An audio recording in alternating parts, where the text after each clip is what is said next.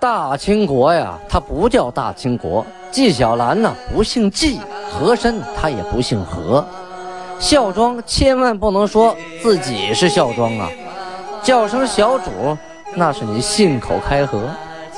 白手绢的是妓女，肯定不是格格。今天呀，就听俊贝了讲一段清朝历史正说的《清通鉴》。听众朋友们，大家好。上次讲到清太宗天聪三年农历的己巳年，公元一六二九年，袁崇焕剑斩毛文龙啊！毛文龙终于死在了袁崇焕的剑下，这才他生前是打死他也想不到的结果啊！毛文龙被斩了以后啊，袁崇焕也不能就当没事一样啊，必定他这朝廷的官员呢得向上奏报啊！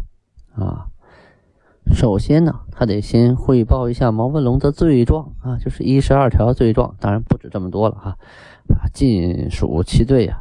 最后啊，在奏章后面说：“文龙大将，非臣德善诛，今席高待罪啊。”什么意思？说这个毛文龙也是一员大将啊，也不是微臣的我，就是随随便便就给杀了。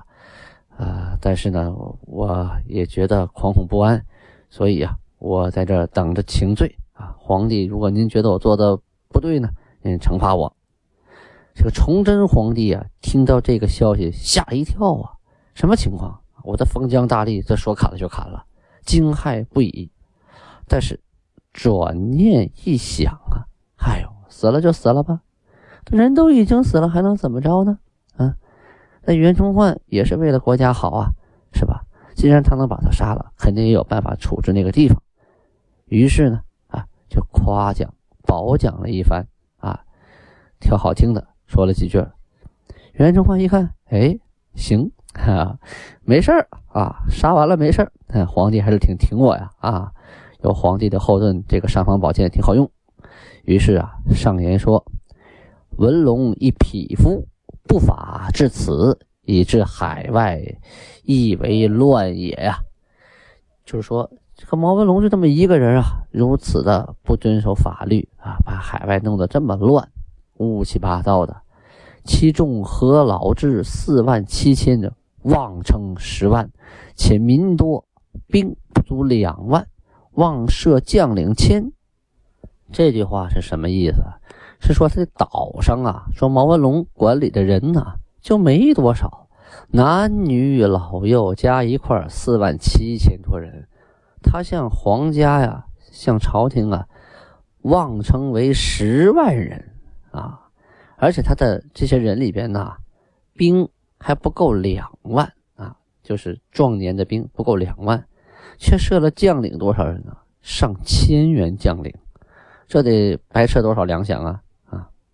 今不宜更治帅，即以计胜设之。啊，又虑部下哗变，请增饷银至十八万，皆报可。哎，什么意思呢？这段啊，是袁崇焕说呀，现在啊不太适合更换元帅，啊，就暂时呢让季胜，就他下边那些就是副将陈继胜。其实也不止有陈继胜哈，他分成四个协之后，等于把这个部队呢分成四股啊，各带一股，互相牵制。呃，就是以继胜设置，就是统领。说白了，他向上边说是这么说，其实他已经把下边分成四个部分了。继胜呢为总统领啊，副将嘛，但是兵数呢跟其他三人都差不多。他说考虑啊，万一他部下哗变，不麻烦了吗？我们得安抚一下啊，所以请朝廷呢。增加饷银至十八万，朝廷呢想，那不能让他哗变呢，好就同意了。当时啊，毛文龙统兵海外的时候啊，传来了不少啊，他骄阳跋扈啊，桀骜不驯。这回呢，袁崇焕把他给收拾了，哎，大家都想这回可以除了后患了。可是呢，东江啊。依然是个重镇呐，这毛文龙一死，这个势力肯定会衰弱呀。而且岛上的兵失去主帅，这人心必然会涣散呢，就更不好用了呀。所以啊，后来有很多，就有很多人呐，就从那儿啊就逃跑了，叛逃了啊。那岛上啊，这个力量远远不如以前了。袁崇焕啊，收拾了毛文龙之后啊，又上了一个奏章，说东江一镇牵制。所必资，金定两协，马军十营，步军五，遂饷银四十二万，米十三万六千。啊，这是袁崇焕向上奏的，说这个东江这一阵呐，啊，牵牵制敌军，所以呢，我们也必须给予啊支持，粮和米都得到。现在呢，把它定成两协，就是两个部队啊，两个部分。马军有十个营，步军有五个营，每年呢需要饷银四十二万，嗯，米十三万六千。这个崇祯皇帝啊，哎，觉得有点不太对劲儿啊。这兵是减了，可这个兵饷和粮饷怎么还增加了呢？什么意思呢？这袁崇焕到底要干什么呢？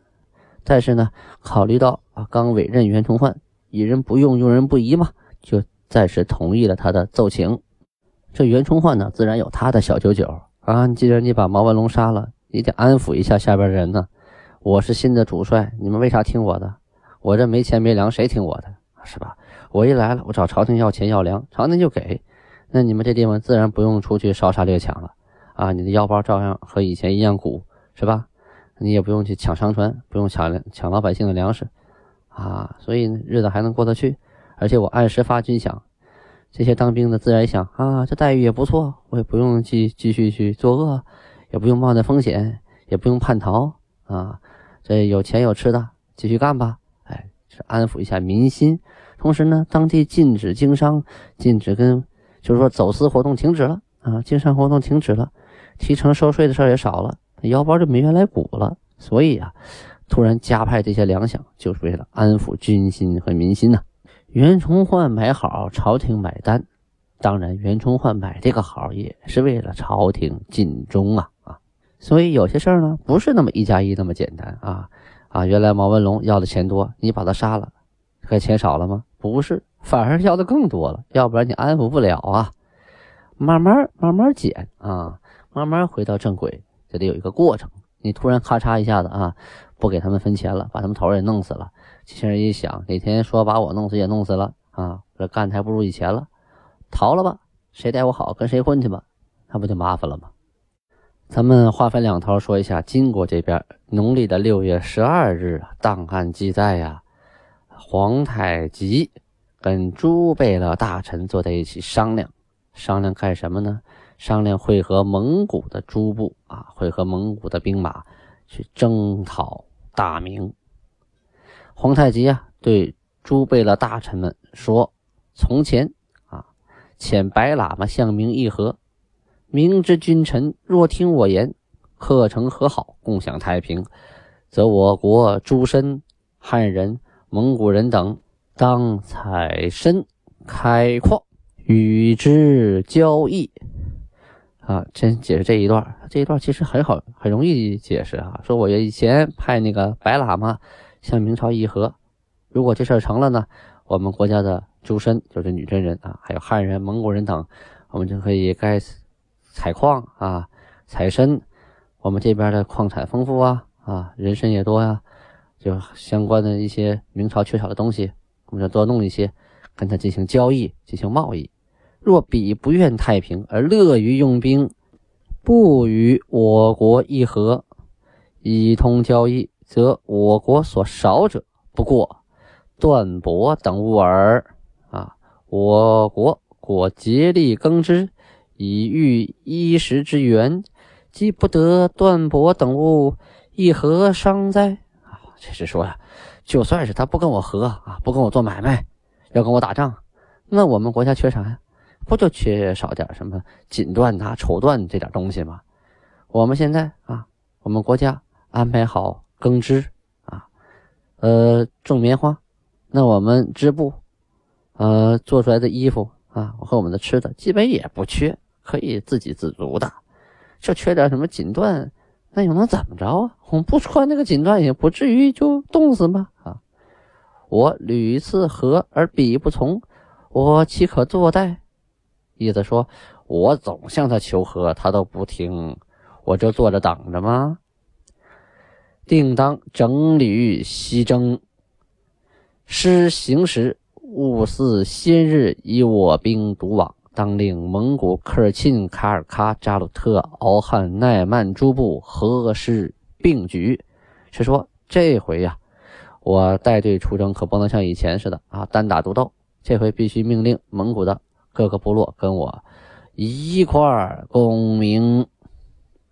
当然啦，刚才这些呀都是皇太极开会跟朱贝勒大臣商议，还不是说我们呃两家邻居打架说一言不合。就抄刀动手了，他没那么容易啊！这两国之间的战争啊，需要细致的准备，不是说打就打了啊！到了七月初十，皇太极呀给袁崇焕又回了封书信，说上个月就是六月份啊，六月二十七的时候啊，说我给你呃送了封书信，是让白喇嘛送过去的。这白喇嘛呀，好久都没回来，于是啊。我就再写一封信给袁崇焕袁大人，啊，这回我派谁呢？我派民族，就是我们抓获的民国的将族，叫赵登科，让他送过去。呃，这个月就是七月，七月初三的时候啊，白喇嘛回来了，嗯，回来了，带回了袁大人的书信两封，书中啊仍然说还要辽东的地盘啊。说我们要不退给你辽东的地盘，这个议和就没得商量。这个条件是很难接受的呀！啊，再有袁大人也解释了，没有及时给我回信的原因，是因为适逢出海，呃，故滞留当地。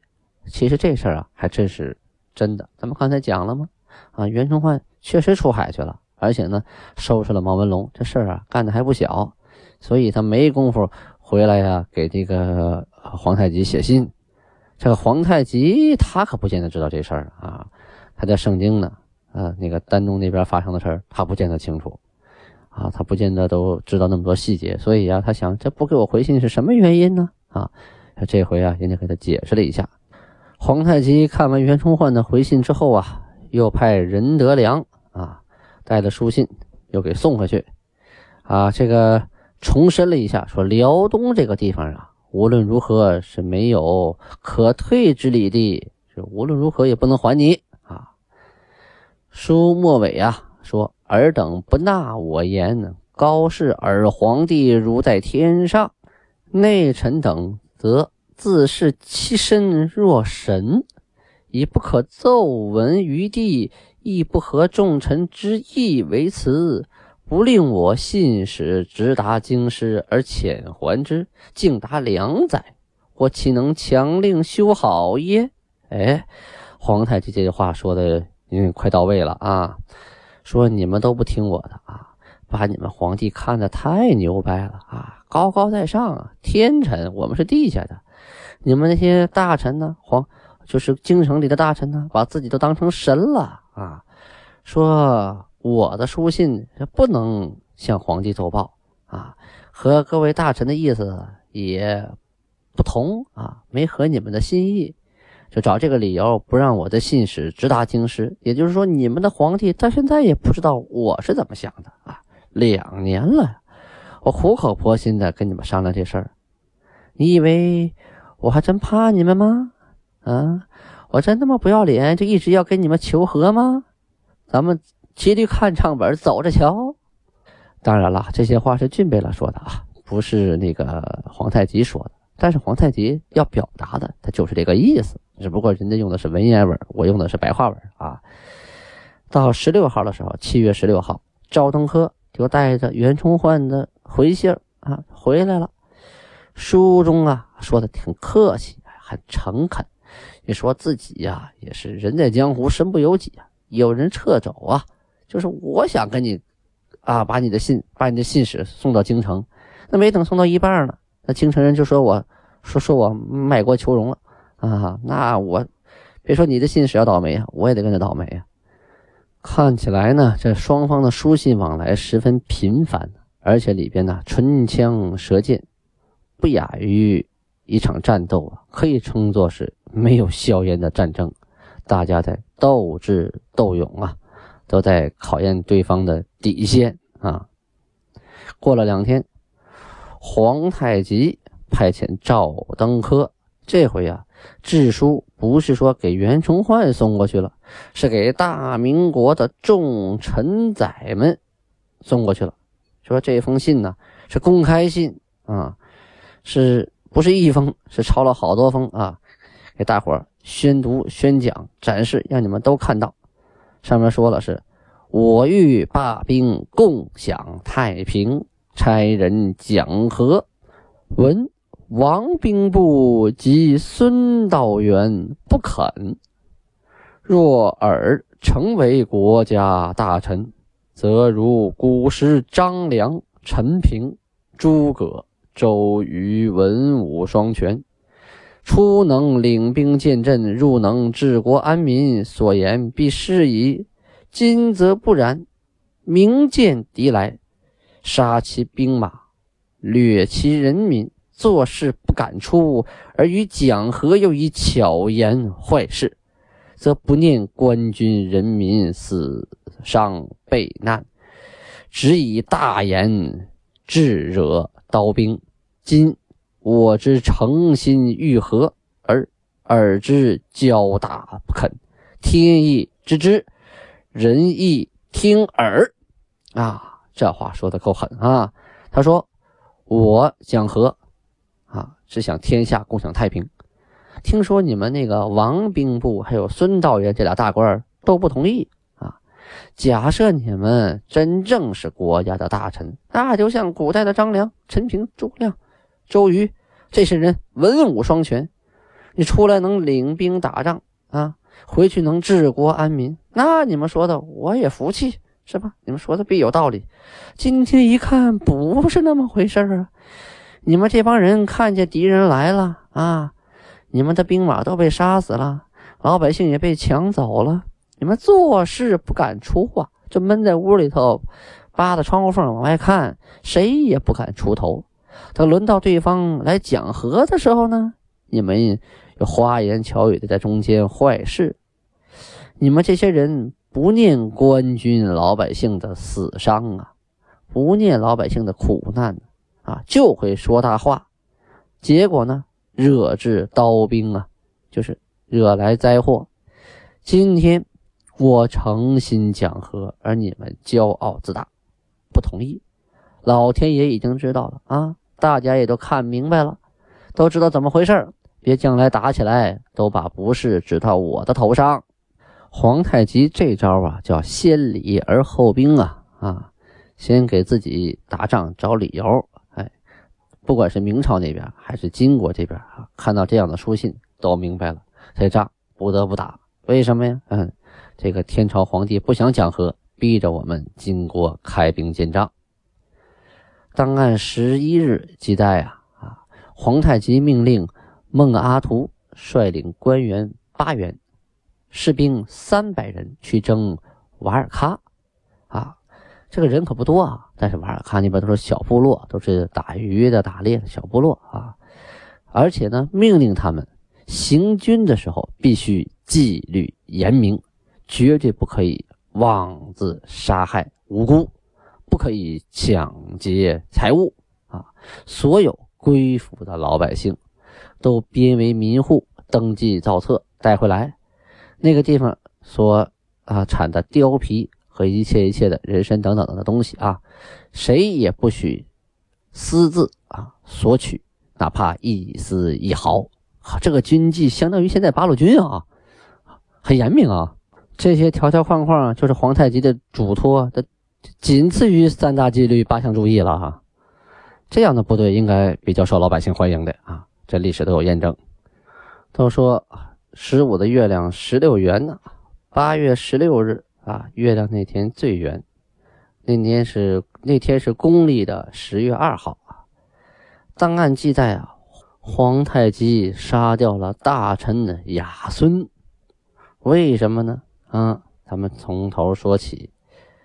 说开始啊，有个叫阿山的，率领他的弟弟嘎赖、子赛赫，还有他弟弟阿达海的儿子查塔、莫罗混啊，这些人去哪儿呢？去奔赴明朝的宁远，说白了就是叛逃了啊！皇太极一听说呀，一拍桌子，赶紧派各个贝勒大臣是分道追之啊！就是不能让你这么随随便便就说跑就跑了呀！同时命令啊，命令下边的人把阿山、阿达海的妻子和孩子都给监禁起来了。说白了，就给抓起来当人质了。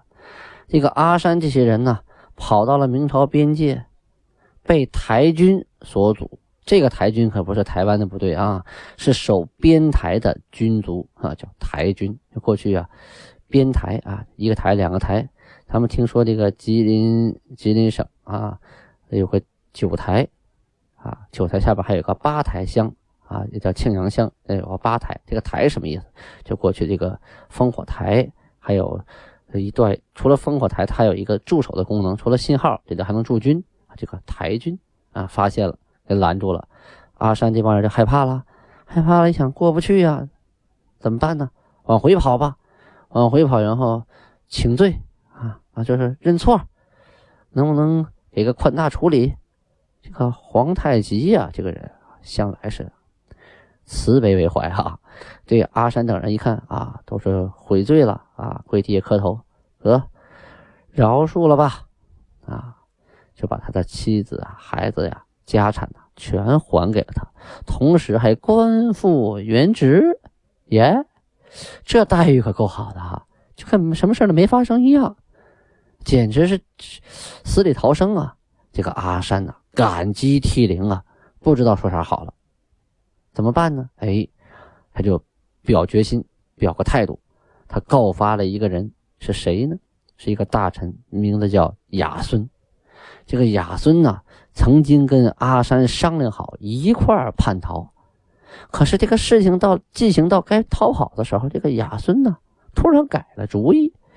当然，他也没有告发阿山，啊，就找个理由说：“我我实在过不去了，你们自己先跑吧。”嗯。皇太极一想，哟，还藏着这么一位呢！哈，这种人是暗箭呐，明枪易躲，暗箭难防啊！给我叫来，一审啊，说实话，确有其事啊！皇太极这回手可就不软了，你光明磊落承认错误啊，我饶了你；你死小心眼儿啊，也不承认错误，我这边阿山都抓起来了，你还在家里猫着，哪天想偷摸跑啊？这还了得！准备呀，一刀就把他给砍了。可这个亚孙这个人啊，呃，他的官职啊并不是很大，出身呢也很微贱，可是有一条，打仗勇猛，战功卓著，就立的功劳特别多。翻开他的功劳簿啊，这场战斗啊，这个攻上城墙，这场战斗斩敌人多少？哎呀，这场战斗获得多少战利品？在努尔哈赤的时期啊，就给他提拔啊，提拔升为大臣。得到了努尔哈赤的优待和宠信，等于是他的父亲啊的宠臣，是前朝的宠臣。努尔哈赤呢，在生前的时候啊，就没死的时候啊，这个亚孙呐表忠心，就说了：如果老韩王要是啊，呃，说气绝升天，我殉葬，我发誓，我跟老黄老韩王一块走，我也不能在世上苟活了。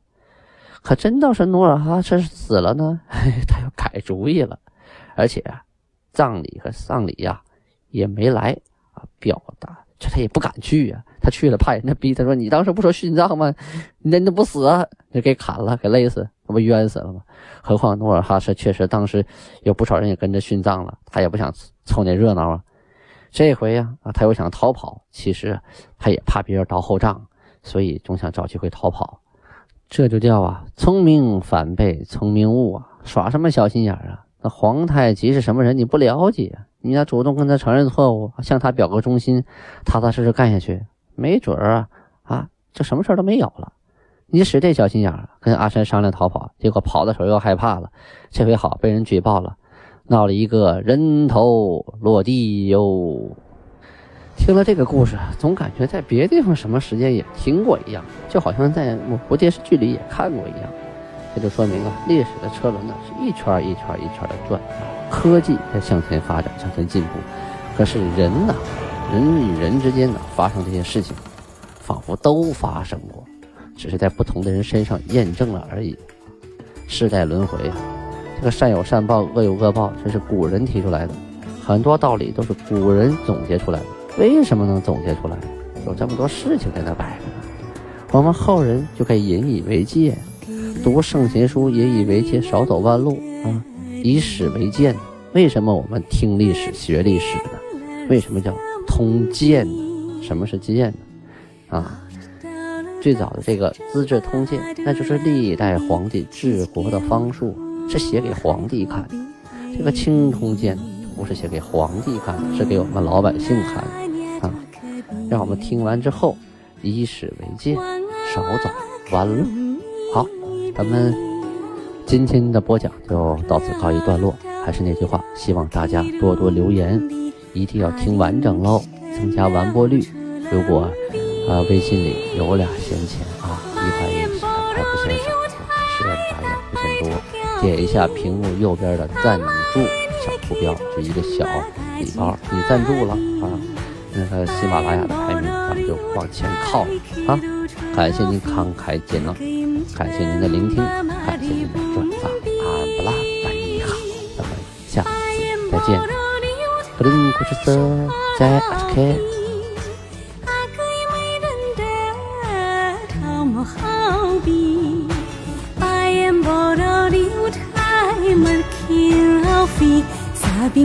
车。